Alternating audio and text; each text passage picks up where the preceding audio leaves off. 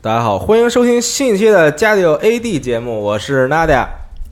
呃，大家好，我是安。哎，我是老白，哎，对，这个我们又回到了我们这个许久好像未见的 AD 节目，是吧？并不许久啊，现在已经有人投诉说 AD 太多了啊是吗？对对多对少怎么 了？多少怎么了？掐饭要掐得理直气壮是吗？我们这个 AD 它不是一般的对， AD 是吧啊？对，我们是有这个干货在里边的。哎，我们有资深的相果国际前员工阿斌是，哎，， 向往国际太牛逼了 啊！对，然后回到我们这期的主题，我们这、嗯我们这期主题，大家刚刚大家听到这个开场曲是来自这个动画电影《为嘛不污》当中的这个插曲啊，叫做《爱的天使》嗯啊。这个，所以这一期的主题呢，我们想要大胆的聊一下金敏哎啊，过于对大胆，对这位非常知名的导演啊，对，想聊一下他的故事。哎啊那么今天呢，也是这个由主讲人老白，嗯哎啊，为为来为我们讲述关于金敏的一切。哎，啊那在开始之前呢，我想请安先介绍一下 这个 AD 环节，哎， 对，先来掐那个插一段恰饭环节，就是因为现在大家也知道，我们有这个集合有这个新的书店叫 G Course 合适开张了，大家可以去这个某宝搜索我们的这个店铺。然后呃，现在我们上架了一套这个金敏的长篇漫画，这个长篇漫画的名字叫作品啊，Opus，这个书的名字叫作品。然后这个也是金敏生前的最后一部长篇漫画，然后现在有这嗯个嗯嗯简体中文版，希望大家能够支持一下，来这儿购买，谢谢。哎，好，好，恰逢结束。这一节目就到这儿。哎，好 谢谢，下期再见下期再见，哎，但有开玩笑啊，但是就是呃，做金敏相关的节目，其实我很长时间以来的一个夙愿，因为嗯金敏是我个人最喜欢的动画导演，蓄谋已久，嗯蓄谋已久，就没有之一啊，对他的喜爱是没有之一。就一零年金敏去世的时候，就看到遗书是切切实实的流下了热泪，哭了。嗯对，，真的是哭了，就因为那个时候就感觉说是，呃，我那时候在豆瓣上就留写了一条广播嘛，就是我的神死了，嗯对，嗯就我从来没有就是说因为一个就是导演的这样的离世就这样悲痛过，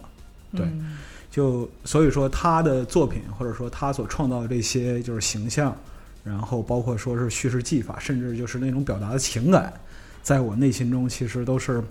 无可替代的。但是很可惜啊，英年早逝啊，嗯，就四十七岁的时候，呃，因为胰腺癌离世。是对，那么就是包括这个就是。呃，噩耗传出的时候，就所有人都感到非常非常震惊，因为几乎是毫无征兆，嗯，在此之前几乎毫无征兆。就一零年二月份的时候，还传出关于他最后一个作品，就《造梦机器》，哎啊、还在就是制作中的这样一个呃消息消息，嗯对啊或者说是新闻。但是谁也没有想到，半年之后啊、导演就去世了嗯啊。所以说，嗯、在今就现在也眼看就快到我们录这期节目的时候，已经是八月了，啊，嗯，然已后经快二零年了。对，嗯就是就是八月二十四号是这个金敏导演的继承。嗯，啊，那希望就是说这期节目也能在那天上线吧，哎，啊，也算是就是迟来的啊一个就是追思嗯啊这样的，就因为是他在最后一他在他的遗书里边就最后一句话写着。我要怀着对这世上所有美好事物的谢意，放下我的笔了。嗯，对对，就是这句话，当时让很多喜欢动画的人是可以说是热泪盈眶吧。嗯所以就是我们这个节目也是一个小小的私心啊。嗯那么，不熟悉金敏导演的朋友可能不太清楚他是一个怎样的经历。其实他和呃许多呃动画人的经历还有点区别，是有一点区别。他是六三年啊，出生在北海道，嗯，毕业于这个武藏野美术大学哎，啊。这个武藏野美术大学是一个挺牛逼的学校，嗯武藏野美术和代代木造型学校是很多这个动画人的 这个母校。对对对啊，对那就是武藏野是出过福报石的人，嗯对吗？这个是就天天上地下的大家。 嗯那么他在他是如何喜欢上这个就就动画呢？其实是他在呃初中的时候，他看到了这个这个《宇宙战舰大和号》哎，哎，还有这个就是几年之后的这个《机动战士高达嗯》啊。就在此之前，他其实从没有想过，就是动画的表现力和冲击力能够如此强烈，能够把一个人就是心中的这样一个呃意向嗯完全释放出来。所以在此之后，他对于就是动画这一块儿就产生了特别强烈的一个兴趣嗯啊。那么在此之后呢，他其实是开始以漫画来开手嗯啊，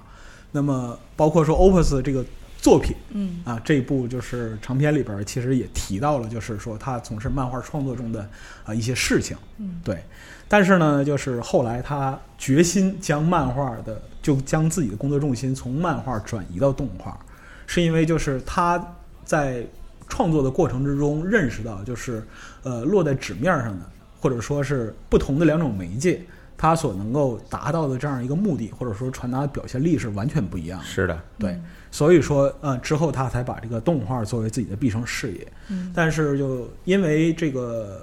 英年早逝的关系啊，所以说他一生留下的作品并不是很多嗯啊。如果算上这个 OVA《妄想代理人》嗯啊，这个是就电视作品，嗯那么其实一共就只有六部嗯啊，只有六部，就是《Perfect Blue》嗯啊，这是第一部，然后是就是《千年女优》《东京教父》《Paprika 嗯》啊，然后还有一个短片啊，嗯《早上好》哎啊，一分钟的短片，对对对对给 NHK 做的那个，对十五个动画导演，嗯对做对的对对。那么就是他其实是一个很喜欢去创作和表达的人，但是就因因为他对自身的就是高度的要求，所以说他打磨作品的时间相对来讲很长嗯啊。但是他其实很喜欢写啊，就是在工作之余，他还他自己会经常写博客。嗯在那个时代啊，就一零年的时候，他嗯那个时候就是微博或者推特还没有流行，对，对，就大家还没有推特办公，是啊，所以说他就博客办公这样的，嗯对对对，记录自己的这个办公的对这些一些想法，然后遇到一些事情等哎等，嗯后来他其实是出版了一部呃，用自己的博客的这个内容，就是文章汇集起来的一个随笔集或者说散文集，叫《我的造梦之路嗯》啊。那么零八年的时候，他还担任了这个武藏野美术大学影像学科的客座教授，嗯但是谁也没有想到，就是两年之后就去世了。嗯啊，对对对。那么，虽然说他留下的作品并不是很多啊，但是呃，这些作品可以说是就获奖或者说荣誉啊，是就非常惊人的。嗯每一部都是精品，对对对，嗯那么就是作为一个新人导演，他的《Perfect Blue》在出道的时候，就是就获得了这个当年的加拿大国际奇幻电影节金奖。嗯对，呃，还获得过就是葡萄牙的最佳动画、美国的 B Movie Film Festival、嗯这个最佳长片啊，嗯就是他出道这个评价就很高。之后这个《千年女优》《东京教父》和《Paprika》嗯都是这个这个荣誉等身的这样一个情况啊，就包括说是这个呃。比如说是像《千年女优》，她拿到的其实是全日本最高的这样一个褒奖，就是第五届文化厅媒体艺术媒体艺术节最佳动画奖。对，而且《千年女优》我记得是拿到了奥斯卡的长篇动对画奖，对对对，嗯奥斯卡长篇动画奖，嗯对。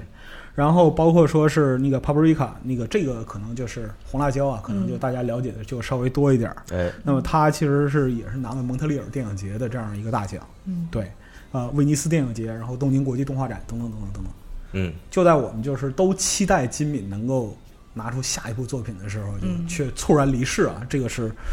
非常非常可惜的。啊、是是，嗯这个只能这么说。但是就是为什么说那个金敏本身来来讲，就是他的创作在就很多看动画人心中有一些不可替代的这样一个位置呢？嗯我认为有一个核心点啊，就首先来讲，他首先是一个电影导演，嗯之后才是一个动画导演。他本身来说，只不过是呃以动画作为媒介来创造他心目中的电影。哎对，那么金敏本身来说的话，就在最开始的时候，就是《Perfect Blue》完成之后，就是有媒体对他采访的时候，就问说你是怎么去构思你的电影或者创作你的电影？他讲说是一般的呃动画的对动画认知是什么呢？人物，嗯我先创造一个角色，嗯然后呢就是围绕这个角色去思考这个场景。哎对，那么我就很多动画导演他是通过这个就是场景表现力啊，我怎么样在哪儿创造一个视觉奇观，嗯啊，然后来就是围绕着这个视觉奇观的需求嗯来创作我的动画。但是从我来讲啊，就是我是先从故事表现来开始思考的。嗯不是说某一场景或者是说某一片段，而是说这个故事的整体内容是否适合采取电影来呈现，嗯就是这个故事与电影是否匹配。嗯那么如果说这个故事很好，但是它适合于讲，或者说适合于呃写，或者说是适合于画漫画嗯啊，这个都不一定适合于电影。只有就是说真正适合于电影的故事，才能成为金敏本身最后的作品嗯啊。而且他也不会直接把这个电影视作一个就是叙事的手法嗯对，就是电影就是电影啊，电影不是说单纯拿来就是作为一个工具，哎哎，来解决我就是讲故事的需求的。嗯啊，而是又有他自己独特的这样一个表现力和这个就是足够的延展，能够感染到你的观众。嗯对，就像这个呃，就是《帕布利卡》这些，就是有可供参考的作品的事儿，因为它是筒井康隆原作嘛。嗯，对，对对对，呃，金敏还是不会完全忠实于这个原著的发展。如果说看过这个就是呃《红辣椒》原著的嗯啊、区别很大，这对两个作品对，看过其实读这个读者和这个，然后你再去看《帕布利卡》，你会发现它的就是叙事结构，对。还有这个整体的故事的就是发展，嗯其实是有挺大差别的。其实我是一个特别喜欢就筒井康隆的哦这么一个读者吧，哎哎我算是一个他算他一个粉吧。但是我第一次看到《盗梦侦探》就是这个 Publica 的原著的时候，嗯嗯，没有意识到这是一个多么厉害的作品。我可能说了一句 说一句话，可哎能会，被爆人言了，喷的， 爆言了，爆言了，对，可能会啊被人请喷的话。因为我是觉得，因为首先这个《红辣椒》的这个原著就是国内翻译成《盗梦侦探》，它本身是连载在一个女性向杂志上的，最早，嗯嗯嗯而它里面有些内容可能你会觉得是一个像爽文一样的东西吧，这是我啊个人的见解哈。但是呃，好一点有一点非常，我觉得非常巧的就是，因为童景本身他写的东西就是特别喜欢写一些，就是说白了就是一群疯子在那儿游行的那个感觉，嗯就是非常乱七八糟的想象。啊，刚好这种呃画面感就给金敏的怎么说呢，就很匹配金敏的那个对风画面格对风格，或者说他的画面的表现形式，刚好就可以表现出来。嗯所以其实我个人觉得啊，可能有点可能有点抱怨哈，就是这个电影是超出了原著本身的。嗯嗯嗯嗯，就是说，按刚才讲到这个，嗯就是、呃，这个同井康隆一就是一群乱七八糟的东西在一 对起游行，这个啊是我们知道，就是说，在这个电影之中，其实是有对他有这对样对一对个对特别对完整的表达，但是对这个完整其实是带给我们很大惊喜。对，这个表达给我们带来很大的惊喜是，呃，因为什么呢？就是金敏自己在访谈里边，他其实讲过这个事儿，就是说呢，呃，《帕布瑞卡》这个我的创作嗯是将梦境与现实混合起来。哎嗯，就是你的出发点是梦境，就那些光怪陆离的东西本身是在梦境里才能出现的，嗯，但是它的最终目的地一定是现实。对对对，对，那么确定了目的地之后呢，就会意味着又需要一个出发点。那么我把这个就是整体的表达的这样一个出发点设置在离人类最远的沙漠，它是一个隔绝在人类社会之外的场所嗯啊，因为人类社会里是没有沙漠的。嗯对，就现代城市里是没有沙漠，但是呢，最终它停留就是完成这个游行的这样一个点是在人类的城市里。这样的话，就等于说是从妄想、从幻想啊跨入现实，嗯将这一些点有机的结合起来。这样的话，你既觉得这些东西就是呃本身具备超现实的想象力，同时又不会觉得很违和，嗯很可笑，嗯对。那么就是说，包括说是在游行的队伍之中，就是表现人的想象力膨胀的这部分的嗯内容里边，它也加入了非常非常多的东西，而这些可能都是就童井康隆，童井康隆本身他也很多时候有一个即兴创作这样一个毛病啊，嗯这样对他可能就是说有一个特别大的脑洞，但是他没有想好怎么去细致描写它。嗯，是但是在这个 Paprika 里边，就是 金敏通过自己的细致的、完整的考量，把这些东西都再现了。嗯，嗯比如说是像那个呃招财猫、不倒翁这些嗯特别典型的日本元素的东对西，它它就都加入到娃娃对对对嗯这些东西都加到里边了。嗯但总体的核心是什么呢？这些是被人们所不需要的东西，是嗯丢弃的东西。它是本着这样的一个原则，把它加入到这个游行的队伍里边去。嗯对，所以说就是他对于这个自己的作品的这样一个考量，其实是非常完整而全面的。我们称这个就是金敏的每一部作品都可以说它是一个艺术品啊，嗯嗯都可以说是艺术品，是因为这种精雕细琢的这样一个就是习惯吧，或者说是这样一个倾向，所以说才能把这个作品打磨得很完美嗯啊。那么金敏本身来说的话，他其实也你看他的作品，其实你就能看出来他本身读书非常之多，嗯对他从这个就是初中的时候开始。就大肆的阅读很多就是哲学和科幻类的大肆阅读，嗯大四 的人对啊然后就是，呃，他自己的自述里面讲到说是菲利普·迪克嗯嗯，对他的影响非常之大，对 PKD 嗯对、嗯 p k d 对他有就是可以说是系统的影响，这个人后期写书的时候，已经表现出了那种近似这个疯狂的一种这个嘖写作的形式，嗯啊，嗯就你明显能感觉到这个人好像脑海里边儿有一片这个特别绚烂的对东西啊，嗯对，然后他他他在用通过文字想想尽办法来表达，表现出来，对啊对对，但是然而文字的表现力是有限的，是就是你没有办法完全用文字把你的想象力或者说眼前出现的图景传达出来。嗯那么就是另外呢，金敏本人很喜欢筒井康隆，嗯哎对他非常喜欢筒井康隆的作品。然后在这个我们之前讲，就是说这个动画漫画这块儿就不用说了啊，嗯就是说《银河铁道九九九》《宇宙战舰大和号》嗯啊，《机动战士高达》，然后就他很喜欢大岛克洋的漫画嗯，哎，啊，对，对对对，就童梦。是，嗯对，这个也是对于他的创作有就是很强的灵感启发的。然后他在上大学到青年阶段呢，就开始迷恋电影。嗯，对，这段其实也挺有意思。就他最喜欢的就是电影派系是蒙提派松这一流。 哦对嗯对对，如果说听过辐射节目的，可能就是知道我们提及过，就是这个巨蟒与圣杯。哎哎嗯，英国的这个对对对对搞笑呃这搞笑样团体，对，这样一个搞笑团体。那么包括说泰瑞吉利安嗯啊，他本身就是蒙提派松的一员啊，嗯，那他其实金敏的喜好有点儿很很那个什么，很杂涉猎呀很广，范围对太广了对对对对就是对什么都很喜欢嘛，对，嗯是是，呃，包括说呃，这个片子可能国内看过人很少啊，就是七二年乔治·罗伊希尔的这个五号赌场，嗯嗯，五号赌第场，五，号屠宰场也在，对啊对对五号赌场这个是冯内古特的作品，嗯它其实就是一个黑色幽默、荒诞和就超现实主义的这样一个作品。嗯电影本身就也是这样，所以说是，呃，这一个倾向或者这个分支的作品呢，其实对于金敏来讲有挺大的启发。嗯啊。那么在日后的，就是我们不举其他例子，我们举这个就是 Perfect Blue，嗯就为麻布木这个这个例子，它的它开始的时候，就是这个故事整个的结构是什么呢？是一个偶像因为受到就是世间的就是其他人的这样一个骚扰哎嗯啊啊，不断的就是呃。退不断的退让，最后导致就是啊自身的这样一个崩溃。嗯啊，但是在后期，他把整个故事结构改成是什么呢？就是开始的时候很多是东西只是在臆想之中，嗯，但是后来很多东西从幻想之中走进了现实，哎啊，是一个内部崩溃的过程，而压嗯力并不是来自于外部，嗯对。所以说，这种就是说创作理念就是魔幻与现实的混合，包括超现实主义对于现实的影响，其实是一直贯穿在金敏的所有作品之中。是的，啊是他所呃，基本上是他包括嗯就是刚刚我们在节目开头说作品这部漫画的一个主要的议题，嗯就是他这个作品都是很多都是以这这样一个主题就为非常非常跨界，对对对对对对，说到这儿，我有一些这个想分享的话， 请啊对，就是金敏，大家看过他的这些作品，虽然说，呃，可能每一部作品的这个这个主题不太一样，嗯就比如说这个《为麻的布屋》，它讲述的大大概是一个这个有点悬疑、有点惊悚的嗯这么一个故事啊嗯，对嗯。但是呢，《青年女优》呢，又是一个。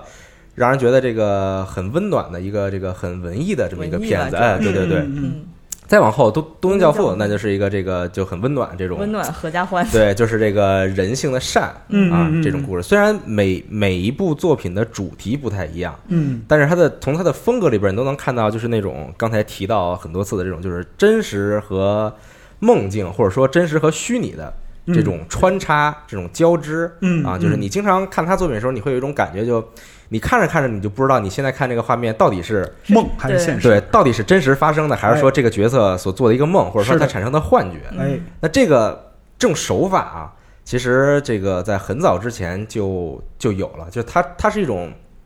其其实是一种叙事手法。嗯对它叙事手法就是说，我的目的是要就是让这个读者产生这种困惑，就是嗯这个读者很难分清，说我现在看到的东西是真实的还是虚拟的。嗯啊，其实在，呃一八九零年的时候，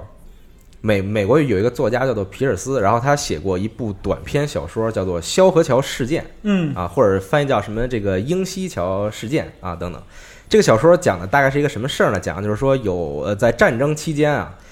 男主人公说这个要去破坏一条非常重要的这个铁道啊，在破坏的时候呢，不小心被这个敌军给发现了，然后给他抓起来了，并且判处了这个绞刑。在绞刑的这个快要这个行刑的途中呢，主人公突然找到了这个逃脱的方法，然后就跑了。嗯跑之后，他经历了大概这个一天一夜的这个这个逃跑的路程啊，嗯对，然后这个期间发生了又发生了很多事情，然后最后跑回到了自己家，然后又见到了自己的妻子。嗯，他这个时候呢，他突然感觉到自己的脖子断了，嗯所以说其实中间所发生的所有事情，嗯，都只是他在临死前的一个幻想。嗯嗯，嗯但读者在读的时候，在读前面的时候，他真的以为说这个主人公是真的逃走了。逃走了。嗯，对，这个其实呃，我不确定在这之前还有没有就是说类似这样就是混淆现实和虚拟的这种这种叙事手法，但是萧桥事件是一个很典型的代表，而且它出现时间很早嘛，在一八九零年。嗯后边呢，呃，还有一部电影，可能大家近期还听说过，叫做《异世浮生》，因为这个电影要拍新版了。嗯《异世浮生》是一部一九九零年的电影，然后它讲的大概是一个就是一战的士兵，然后回家之后就是他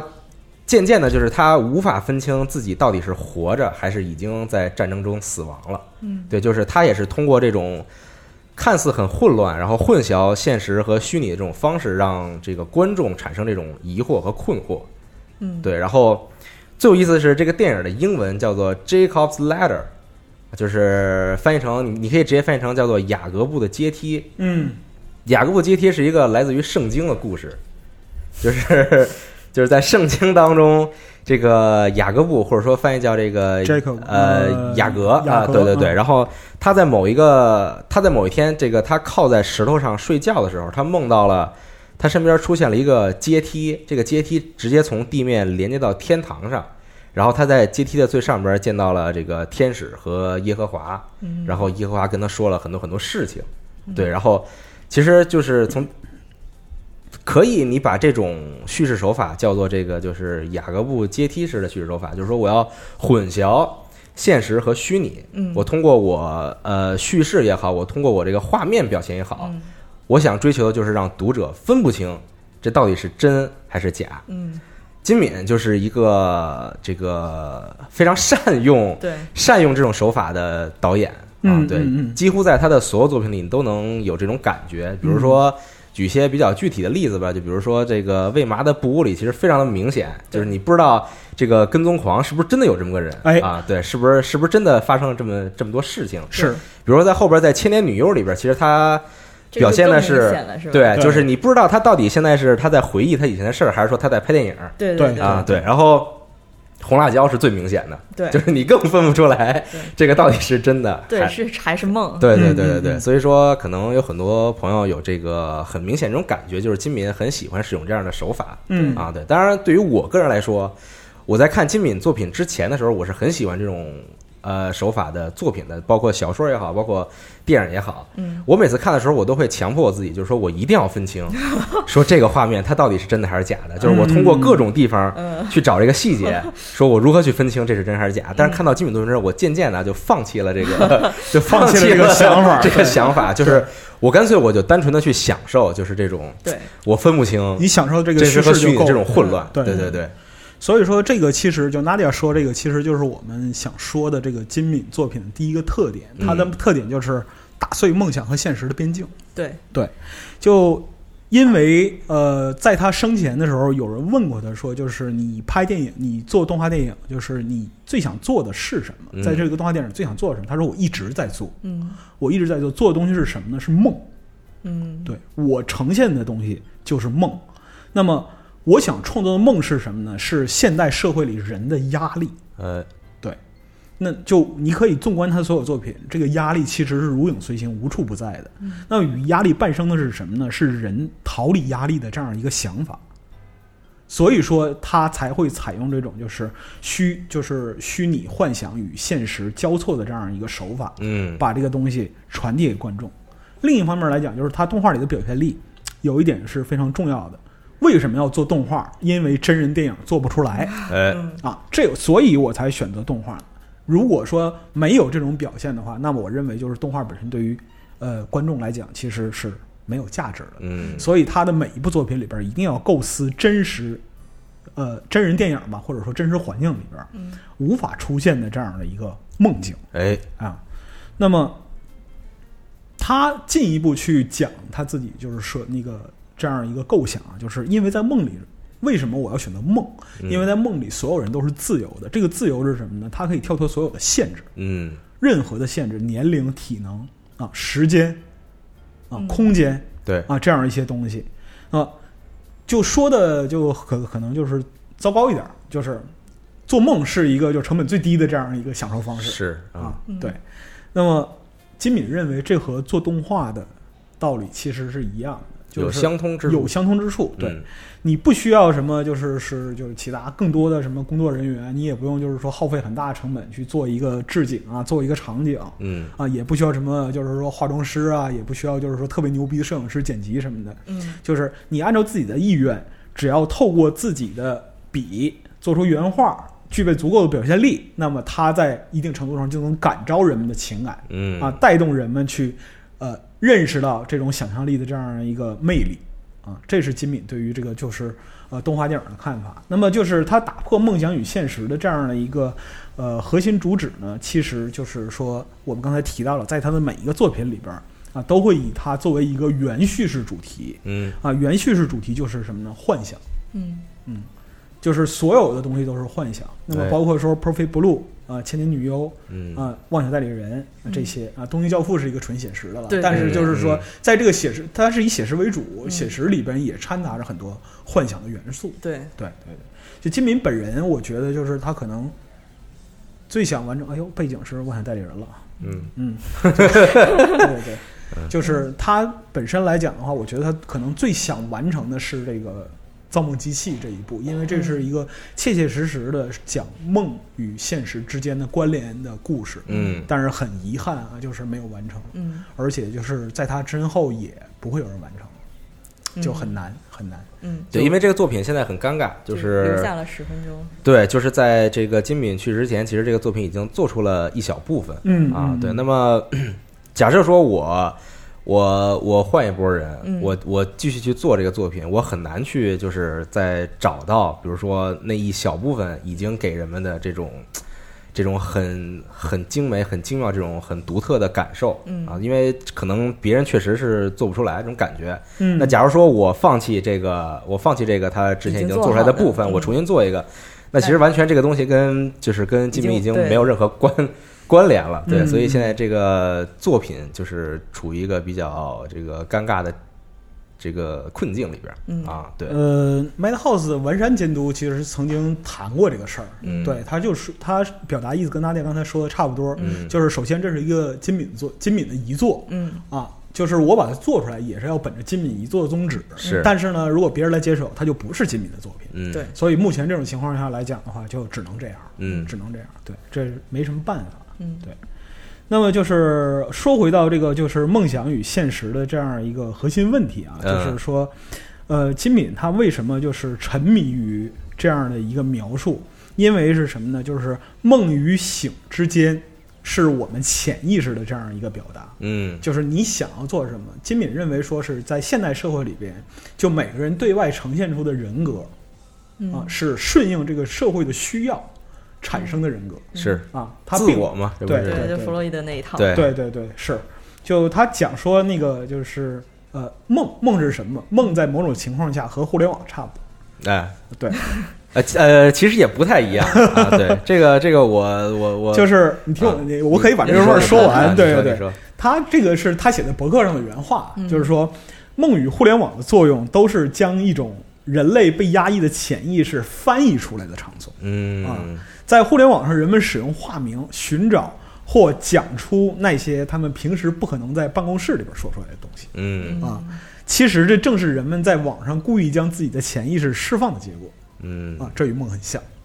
嗯对嗯，啊就是在互联网上有一些人啊，展现出的是这个本我，啊对就是我内心底我是什么样啊。对就，但是我们办公。室里边有些人展现超我的 很啊对哎，对，这个问题就在 于，就是在网络上还有一些人会会去表现超我， 哎哎对是是是，对，这个就很有意思啊。那就是说像那个就是心理学界的这样一个本身它有这样一个观点嘛，就是说梦是就是表层意识与潜意识层面连接的通道嘛，嗯啊，是人在清醒状态下被压抑的潜意识的释放。嗯那其实这里边就是有一个特别典型的例子就是在金敏作品里边，就是《妄想代理人嗯》啊，你可以看到，就是说每个人的人格之下都压抑着一个，就是只有自己知道，甚至自己都不知道的这样的就是潜意识的内容。嗯就这里边详细的内容我就不去讲了啊，就是我非常非常希望，如果对金敏的作品有兴趣的人，所有的作品都要自己去看，而不是等别人去讲。是嗯对，因为只有这样，你才能体会到那种梦与现实交错的这样一种奇妙的感觉。嗯那么就是说回来，为什么说梦能够释放呢？是因为你在睡眠的这样一个状态下，由于这个人类自我防御机制的降低，那么在清醒的时候，你在日常生活里面被压抑着的这样一些焦虑啊、欲望、惊恐嗯啊等等等等，就是你不能向外界传递出来或者表达出来的东西，都会被释放出来。嗯啊，所以说梦是一个很好的这样一个解压途径，或者说是一个宣泄的渠道。那么人类为什么有梦？这就是梦的动机。嗯对你没有压力就没有梦。是对，嗯嗯，就负责来帮你这个调整你的这种精神压力和这个精神状态。哎，嗯，那么包括说是他在为什么就是你在电影之中看到就是说梦境与现实之间的混淆，因为他经常会把梦境与现实进行一个嵌套。嗯，嗯就是梦套着现实，现实又套着梦，多这样重像一嵌套像一个链条一样，嗯是啊，就是这样环交环相扣环环相扣，错起交错起来。嗯那么就是这样的一个暧昧的时空啊，就是梦与现实交错的这样一个暧昧的时空，实际上是现代人所处的这样一个呃比较尴尬的情况，嗯就是。你就是随着互联网的这样一个发展，或者说随着现代社会的这样一个发展，人们现在已经很多时候无法将生活和社交和工作分开了。区分开。嗯啊，比如说像《Perfect Blue》里边儿，哎，讲述的这样一种情况，就是爱豆鲁嗯自己遭遇到的这样一些问题，嗯那就是妄想代理人，那么就是马鲁美和马鲁美本身是一个虚拟的这样一个就是形象，嗯，但最后他化身成为现实之中的东西，那么就是他侵入到人们的场所里面，其实是一个无处不在的这样一个形象，嗯对，所以说这里边儿它是一个就是当代人精神危机的这样一个总括，嗯啊，就比如说是就有了微博，或者说有了推特之后，就很多人就微博办公、推特办公，对是吗？对，嗯其实就是从嗯道理上来讲，我们不能说这个都这个事儿是对是错，嗯但是呢，它就是验证一点，就是微博或者推特它本身是一个社交媒体嘛，对啊，但是就是这个社交媒体具备什么全时性，二十四小时，嗯啊，任何时候都是。那么无论你在工作还是在生活，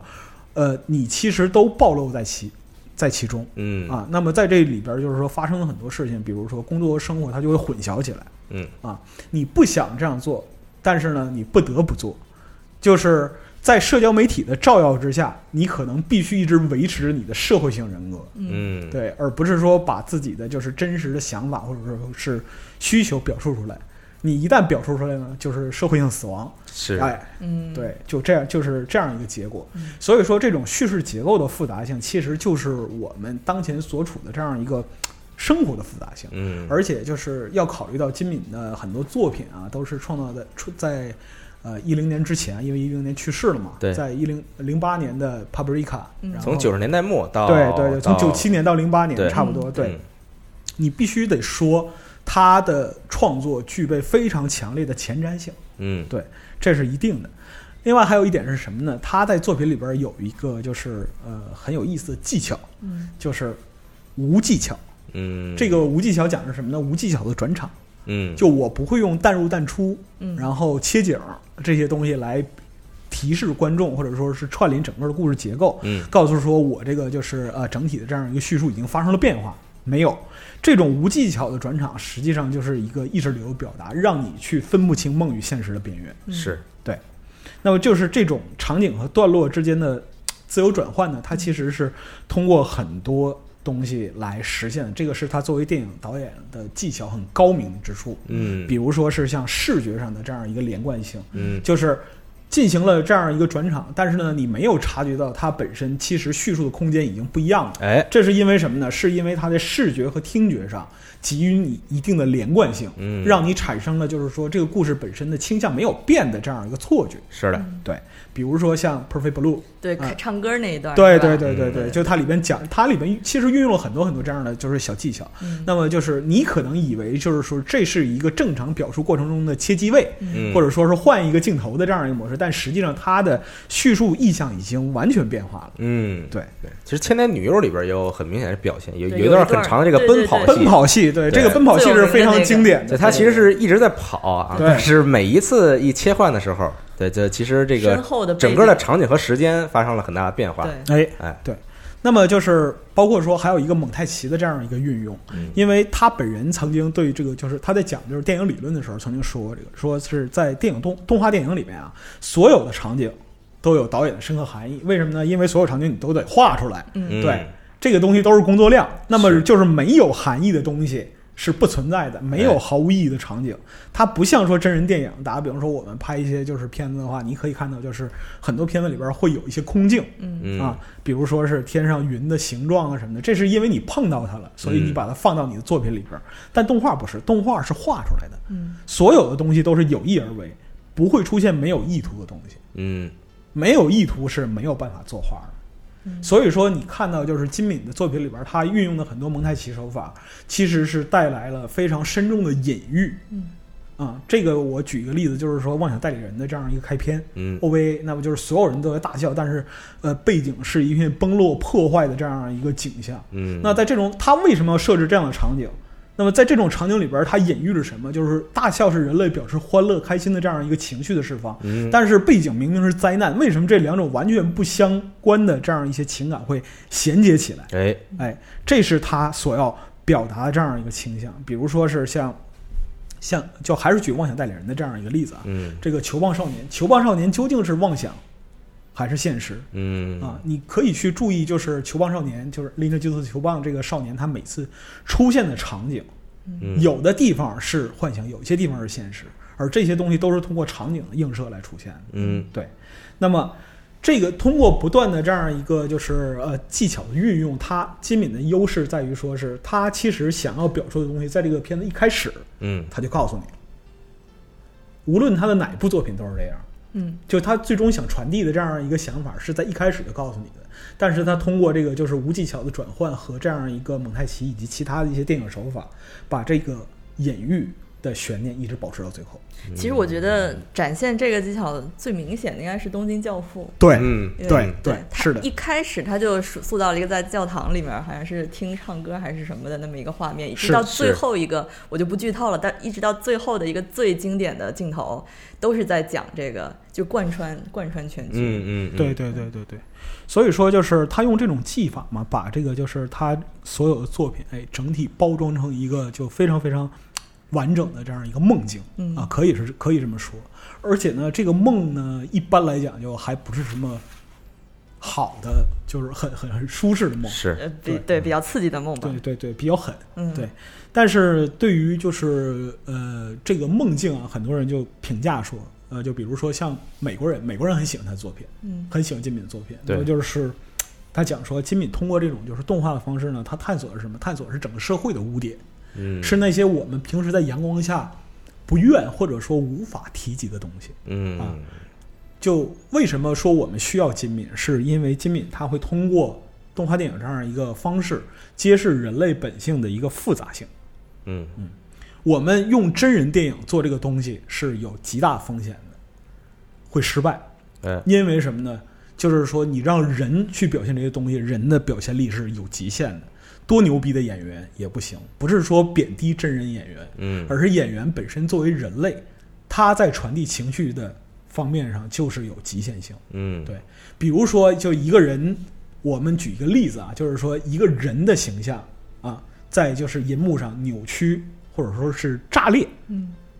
如果是动画电影，你可以很明确的就读出它背后的就是那样一个对情绪的渲染，嗯还有对就是整体氛围的这样一个意象。但是如果是用真人来演的话，这个东西就只能变成视觉奇观，嗯变成一个 B 级片儿里边儿就是血浆片儿嗯，对吗？是就大概是这样一个状态。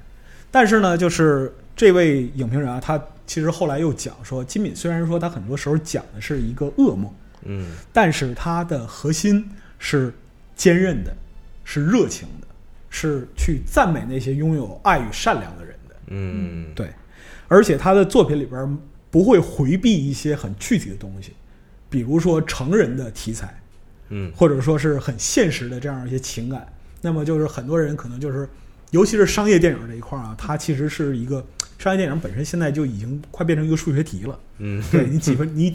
哪几分钟做什么，哪几分钟做什么，嗯一个总长九十分钟的院线电影，对它里都边是有有套路多的少桥段，嘛对，嗯都是一个对套路。但是呢，就是金敏不去考虑这些，嗯他只是考虑这个故事的情节与电影该如何去吻合，嗯，如何通过电影把这个故事讲述的尽量完美啊。所以说呢，就是他评价这个就是金敏的作品，金敏的作品既不是动画，也不是电影，嗯他的作品是位于动画与电影之间。啊嗯而这样一个交错的领地是很多人很难达到的，就是两边儿都很难达到。嗯对，所以说就是他的作品其实就像梦想与现实的交错一样，他永远停留在就是动画与电影这样的一个交界之处。是我觉得这个评价是很就很经典吧，嗯嗯，应该说是很一语中的，可以说是一语中的。嗯嗯，另外一个就是还有一个共同的现象很有意思啊，就是说金敏他的作品里边的主角都是女性，嗯嗯，对对，没注意吗？之前我其实主要是我觉得很巧的，就是它这个里面的女主角居然都是短头发，啊，对对对是对，对是。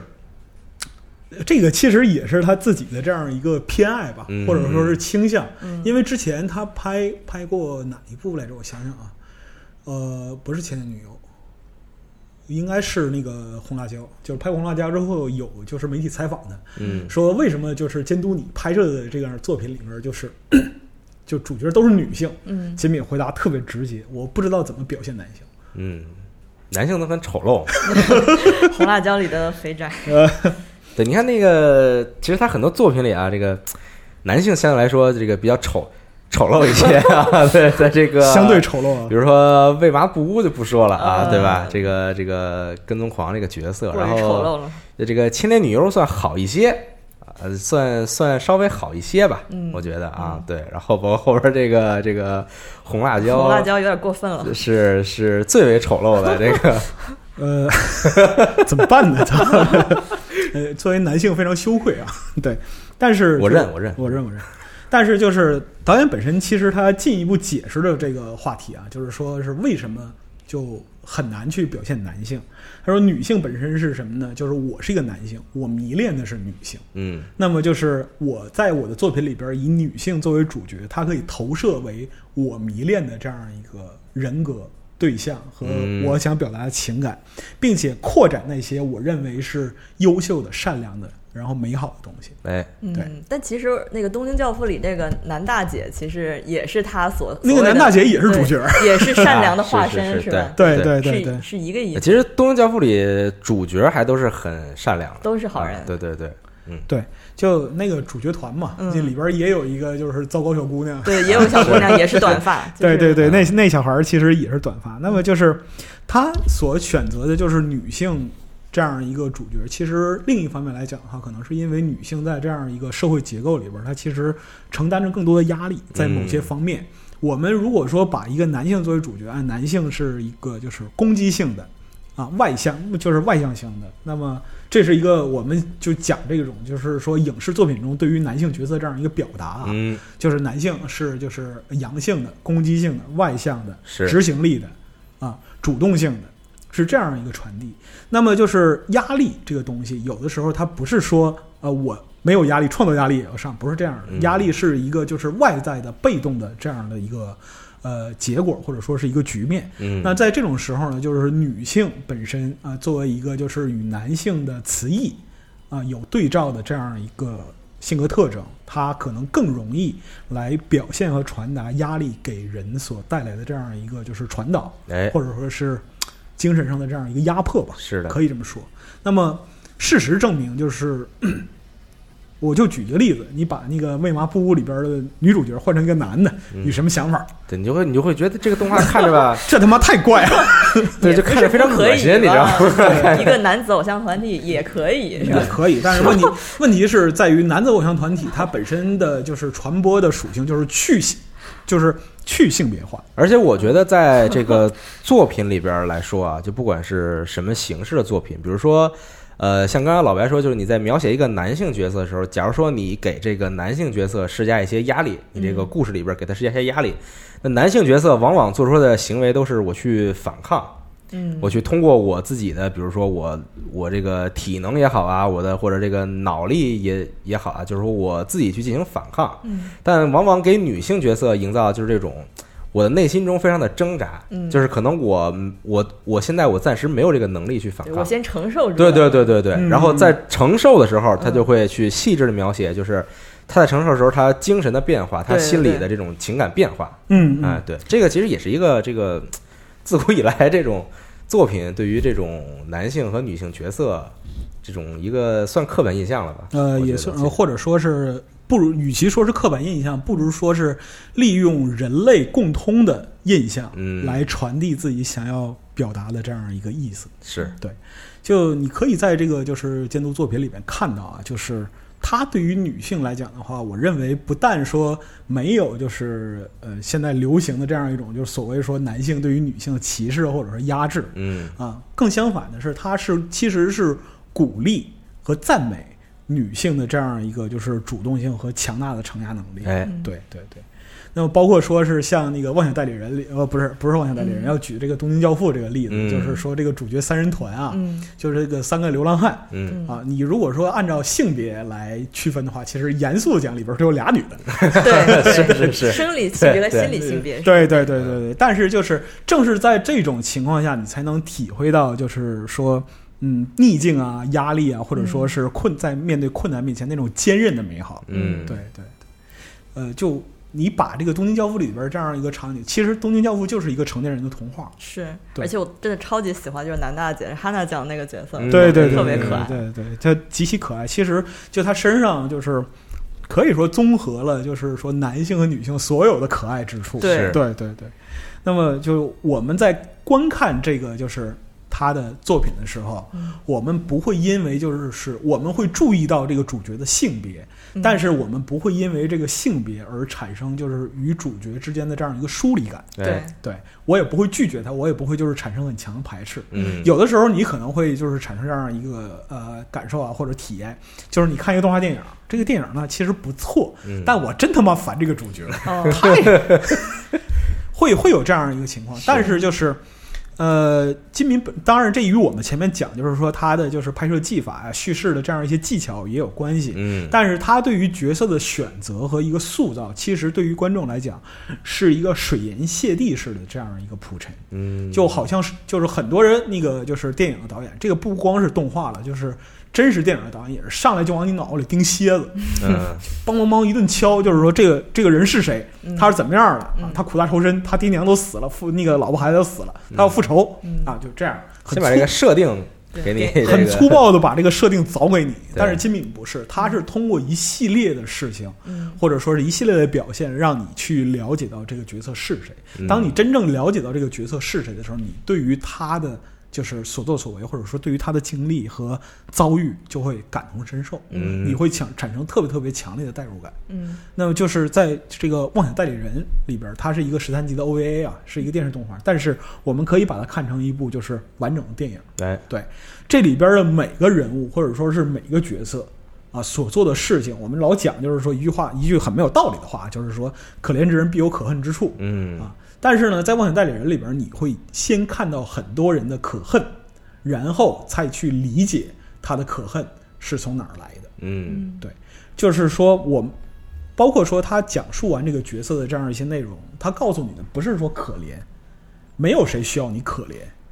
在最后的，在就是这部片子看完之后，你会明白，在这个里边儿就是所有的人啊，其实都是现代社会中的一个自己的分身嗯啊，是一个镜像。金敏在作品里边经常也会采用就是镜中画像的这样一个，那可太多了。嗯对对啊对对是，一个印象的这样一个呃含义。比如说是像嗯呃早上好这个一分钟短片儿，嗯人从梦开始嗯啊，然后到镜子前为止啊，这个时候你真正的面对自己，嗯，从属于自己的本我的这样一个环境里边儿变成了啊自我。离开，然后变成了自我。嗯对，就这是他会经常经常使用的这样一个呃方式方法，但是他最终的目的是什么呢？是要让人们明白，就是说在现代社会里边儿，你所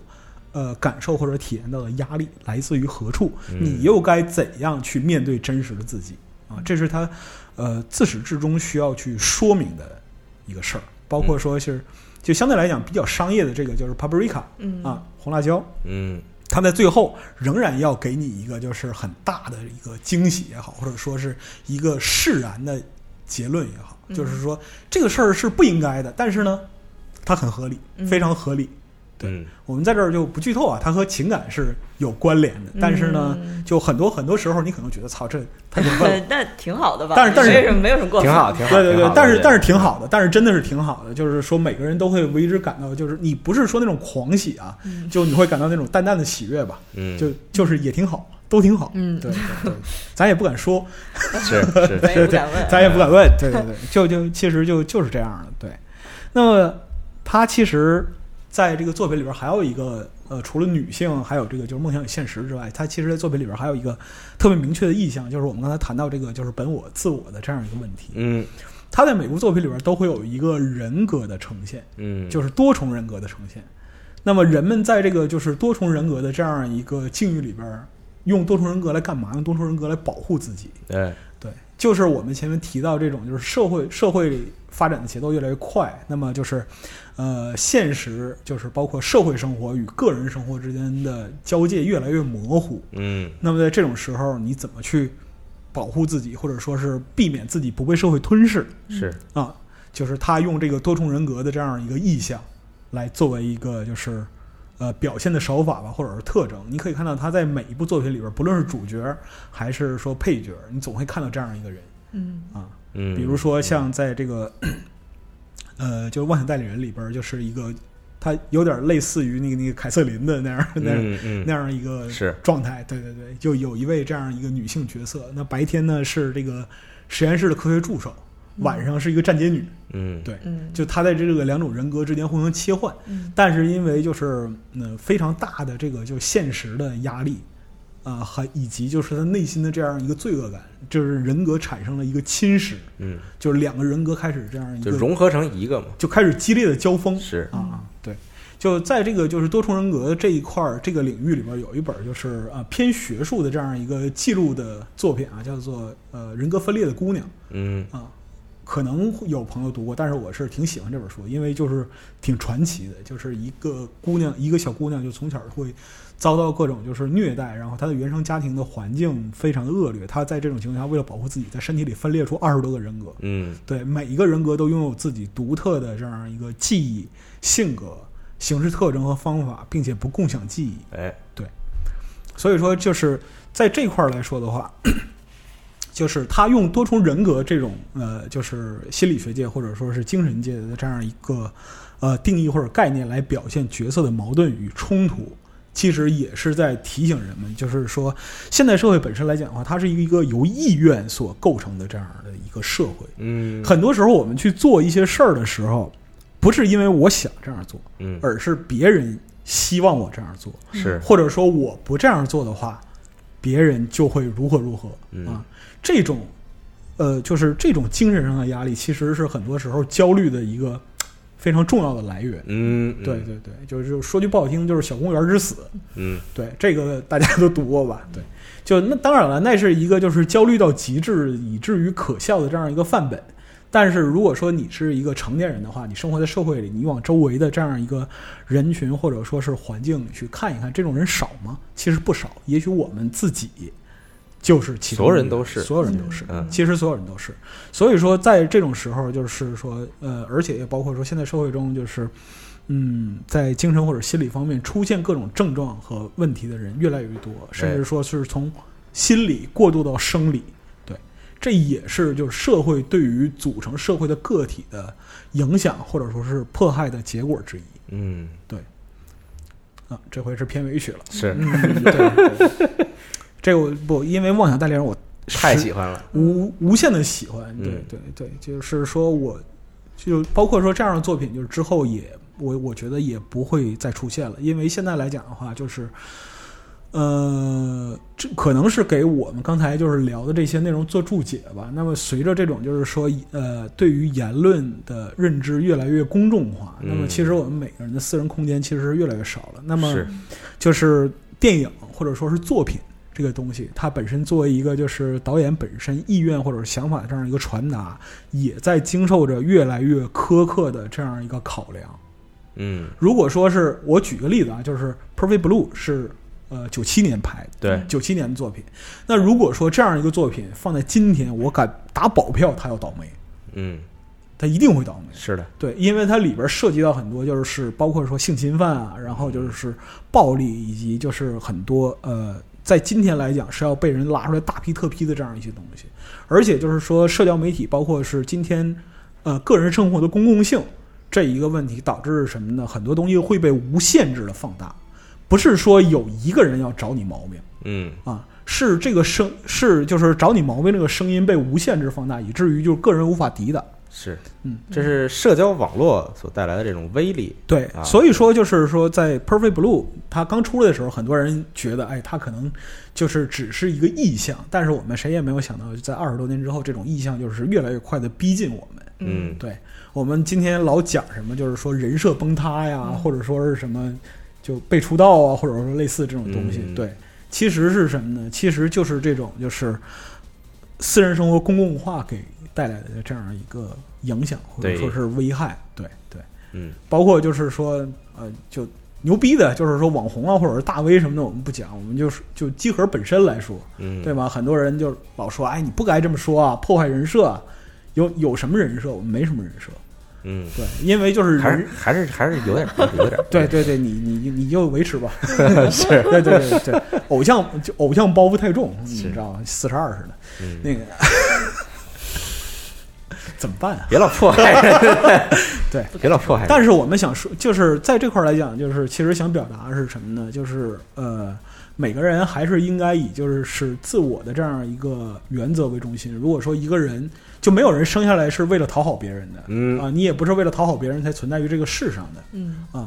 那么就是认清自自己想要什么，自认清自己想做什么，是一个特别重要的命题。嗯，而现在这个就是社会结构也好，或者说是这个就是媒体啊、社交网络啊对人的这样一些不断的信息的冲击，嗯，其实已经让很多人就很迷失了自我，很难去找到这一，甚至你找到这样一个问题都很难。是，对，对对，正好就是最近有一个日剧叫《风平浪静的闲暇》，嗯就是在讲这个，对，在社就是社交在社交场合啊要维持自己的一个假面的生活。嗯嗯，你看就是那个，包括说《黑镜》啊呃，对，里边那个就是社交打分儿那一是集，对对对对对对嗯就类似这种。当然，他可能是用一种就是夸张荒诞的方式啊来传递，但是我并不认为就是说它产生的后果很荒诞，一点儿也不荒诞，嗯，对这后果都是很合理的，啊后果非常合理。 对对对对，嗯，所以大家少上 网，少上网，少上网多看书是吧？多看书，少上网啊，啊！ 可以。看书在哪儿买书呢？哎，你在网上买书，你也你也加入了香果国际啊！啊嗯那就是其实呃，对于这个金金敏导演的这样一个就是呃，不能叫分析啊，就是说我们随便随便聊聊嗯啊。其实这个聊的内容是就很浅显的，也是很不到位的，因为对于就是导演本身的这样一个创作力和想象力，只能说是呃高山仰止啊，嗯夫子步一步，夫子趋一趋，是，啊，对，就这样的一个情况。我也希望就是说，更多对于金敏有爱好，或者说是对金敏研究很深的朋友，能够就是继续这样的一个钻研的过程，因为它本身就像我们刚才说过那样，就是金敏的作品在这个动画与电影的边界。进行一个探索，这样的行为，就或者说是，呃，这样的一个成就是绝无仅有的。啊嗯，在此之前或者在此之后，可能有一些大师或者说是大家进行过同样的努力，但是对于呃，我个人吧，我不能说代表谁，只能说对于我个人，对于我个人来说，就是金敏的这样一些作品，它所蕴含的这样一个张力和表达的这样一个情绪的释放，是其他人都无法替代的。嗯嗯，所以呃，在可能是在电影界也会有很多这样的一个声音吧。总之就是说，金敏他本身来讲的话，在这样一个位置，我认为是名副其实，呃，理所应当的。是的而且就是在之后，我相信就是人们也会不断的就回溯和纪念他。对，嗯他在就是动画这方面给我们所开创的一个领域，是值得人们去赞颂的。哎嗯哎对对。那对于我个人来说，呃，我喜欢金敏，当然刚才前面也说了很多了，就是首先是呃，他这个很优秀的这种他所使用一些技法，然后包括他这个很优秀的故事，然后再包括我很喜欢的这种就是。呃，现实与虚拟交织的这种感觉。那还有嗯一点，我比较喜欢他的作品，是因为我很喜欢那种很独特的作品，嗯，就是我不喜欢那种形式化的、套路化的东西。嗯嗯嗯但是在一个就是你看到，比如说就按动画来说吧，嗯，那动画可能会有越来越多的套路化的动画。嗯那为什么呢？这其 实原因很简单，就是我要赚钱，嗯对吧？？就是我想赚到钱怎么办？我想赚到钱，那我最好的办法就是我去讨好更多的人，嗯就我找到一个大部分人，比如说百分之七八十人都喜欢的东西，嗯我把它加入我的动画里边。嗯嗯那这样的话，做出来的结果就是你你会觉得它很普通，嗯就呃，就可能我个人觉得啊，我个人觉得就会觉得就是，就它真的很普通，就我看不出它在哪里有这个闪光点，就嗯它在哪儿能够特别的吸引我。嗯我我看到这些设定，我看到这些设计的时候，我知道，我说这个设定出来一定会有很多人喜欢。嗯那我不懂，就是说它与别的作品的区别在哪儿？嗯嗯就如果别的作品你可以这样做，你找到了一个，你通过分析，你通过统计，你找到了这些大众都喜欢的，嗯那别人也同样可以找到，那别人找之后，别人也同样可以用。嗯，那其实这个东西是可以这个这个克隆化的，就一个套路的东西。对，就套路完全是分析成一个套路。就你做动画的时候，你填一个表，哎就是啊，这个这个这个东西我有没有？我有，嗯我打一勾嗯啊。这个这个这个东西我是不是已经放下来了？我打一勾。啊对，然后到最后出来之后，就是一个很套路化，就是一个很流水线，一个罐头作品。哎那我觉得这种东西就不是特别有意思，对我个人来说，啊就是它无法让我觉得说我看了它之后能给我留下非常深刻的印象，嗯能够让我愿意反复的去看它，能够让我愿意把它推荐给别人。哎我甚至我看这些作品的时候，我甚至都不知道该说些什么，因为没有什么可描述的，没有什么可说的，嗯就是大家都喜欢的小姑娘，嗯大家大家都喜欢的刻意剧情，哎，对，就是这样。我我实在不知道说一些什么。就是你看一眼片头就知道营业内容是是 对对对，就你甚至可能你自己都能分出来 到到第多少集时候它会它会发生些什么啊？是是对对是对，它会出演些什么？但是像看一些很特殊的作品，比如说金敏的作品，什么，比如嗯像之前录过的《铃音》，嗯，比如像之前说过的这个 FLCL，就是它每一集都在带给我惊喜，它每它每一小段儿的故事都在带给我惊喜，因为我根本想不到接下来会发生些什么。嗯， 我根本想不到它的结尾会是什么样，嗯我也根本想不到它会造成什么样的一个影响。嗯嗯嗯对这个东西让我觉得非常的兴奋，嗯就是让 让我觉得我我我愿意去一遍一遍的去反复的阅读它，嗯去去反复的观看它。嗯嗯对，就这个东西，我觉得在现代社会来说，这个 东西很难得，嗯，就是已经这这样的作品越来越少了，因为它很难赚到钱。因为就是是这样，我我就就很很离，就可能是脑洞啊，就是比较离谱的想法。嗯就为什么就是说在现在这样一个情况下，就是自我表达变得越来越难，嗯啊，是因为在没有现代社，就是没人类没有进步到现代社会的时候，比如说我们举个例子，在远古时期，平庸就意味着死亡，是，平庸就意味着被淘汰嗯啊，就是你面对恶劣自然环境的太多的未知，那个时候就远祖的人们啊。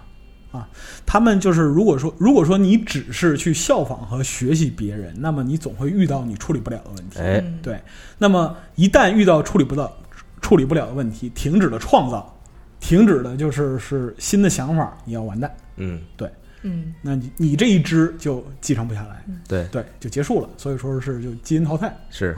但是在现代社会里呢，就是平庸意味着生存，嗯，对模仿别人才能活得下去。对对，就是我可能做的不是那么好，嗯，但是呢，我想告诉你的是，创造有危险。是，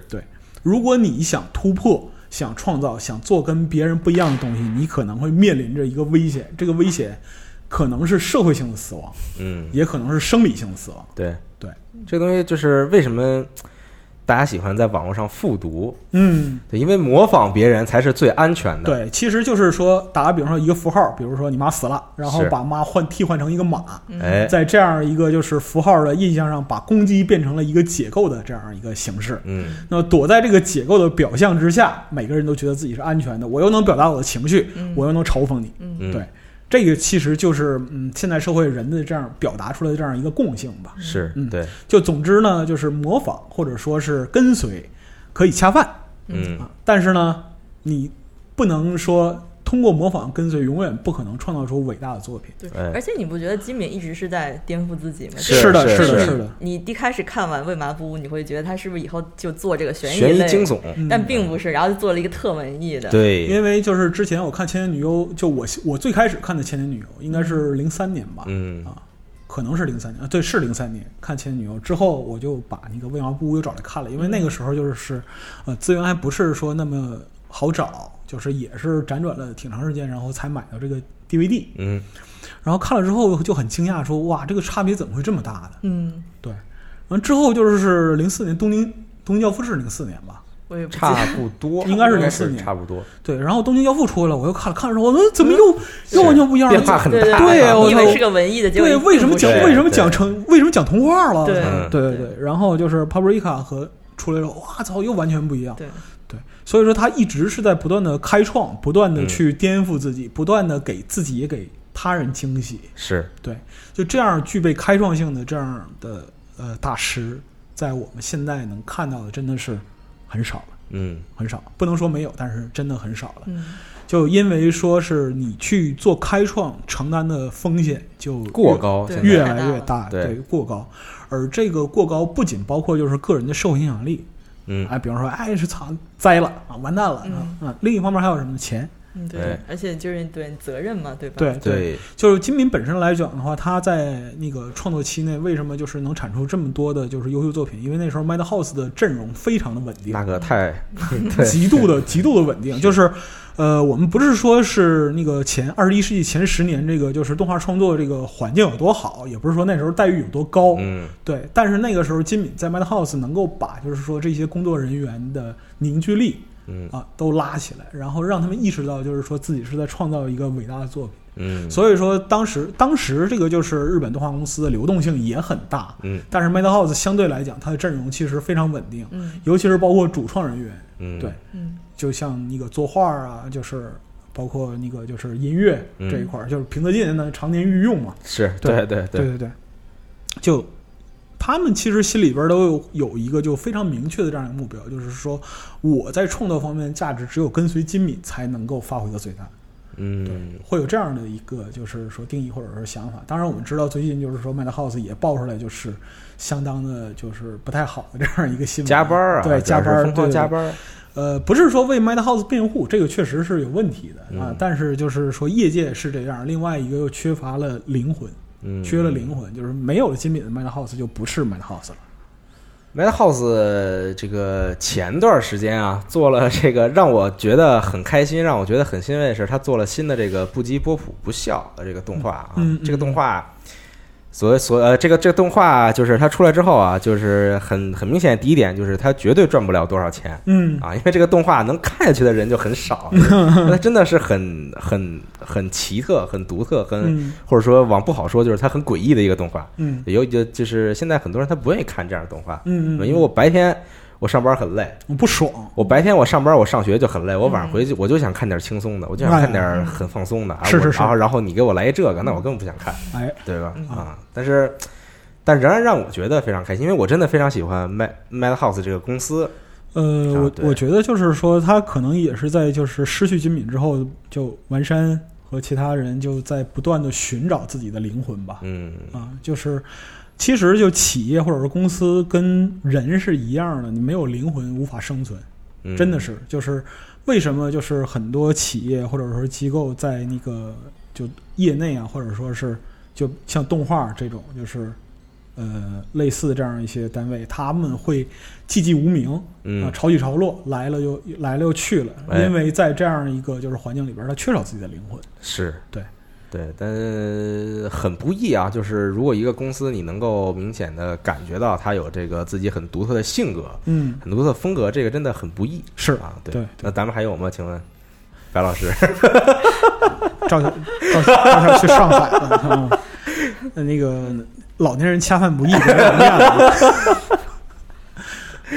嗯，对，哎那个，总之呢，就是我们那个聊聊正经事儿啊，因为还是那个 AD 节目啊，嗯所以说那个我们在这个节目结束之前呢，要把这个恰饭的内容再说一遍。 对，整成就是漂亮话，刚刚都说完了。啊对，金敏的生前这最后一部长篇漫画《Opus》现在在合适上架了。然后你在这部漫画中可以看到，就是它的双重嵌套的剧情，就是作品和现实的不断交融，然后。女主角、短发的女主角哎等等，所有你在以后的金敏作品中都能看到的这些既视感的元素，哎在他这部就是九五九五九六年创作的长篇漫画里都有体现，所以嗯请来合适购买。 而且就是这是他的最后一部漫画作品啊，嗯 就是对他那个这部漫画呃也不能说是完事儿啊，就总之对说对这部漫画之后他就转到这个动画这个领域去了。对，就是他原来是在画漫画和做动画之间有一个摇摆的那么对一个阶段吧。对对对，徘徊对徘徊，嗯对，嗯所以说就是你从里边可以看到他在之后的，就是作品里边很多的，就是叙事方法啊、对对对构图啊，然后他这这个就是讲故事的这样一个原主题等等等等嗯，嗯，你都会在里边有所体验吧，可以这么说。嗯，哎，那是，对，那么我们这一期就是这看点儿不一样 的，哎看对点吧不一样，看看点点儿不一一样，样。是不是你的新新 slogan？看点不一样。，啊哎哎，好，我我我，对我记下来了。 别跳啊，别跳。那总之就是说，这一期就是呃，对于金敏的这样一个介绍的节目，就差不多是这些了。是然后还是那句话，我们对于这个就是金敏导演的这个理解或者说是想法，其实是很粗浅的。对，浅薄的。很非常非常浅薄的，没错没错对对对。那么就是也希望朋友们能够在这个评论区啊畅所欲言，然后和我们就是进行一些沟通，分如果享一下你对金敏作品的感受。哎啊，对对对。对那，么如果说是你对于金敏的动画非常有心得，也欢迎写下你的这样一个体验嗯，嗯，啊。好，那时间差不多了，哎啊对好聊了一个多小时，嗯啊嗯嗯希望大家听得比较开心。然嗯，后，如果你还没有看过金敏的作品，请一定要去亲自的去观看一下，亲自的去体验一下。对，我不推荐任何除了自己观看之外的这样一个方式，对，嗯因为他他的作品本身并不多，对对，它并不多。如果我推荐你克林特·伊斯特伍德，你看过来那是挺费 劲的。对，但是那个就关关于金敏所有作品，我认为如果你喜欢他的风格，或者说是喜欢他叙事的调性手法，你都应该自己看一遍。是的，是的，对对嗯，对好吧，嗯那好这期加六 AD 节目就到这儿哎啊，感谢大家收听，咱们下期节目再见。嗯哎，拜拜。嗯拜拜拜。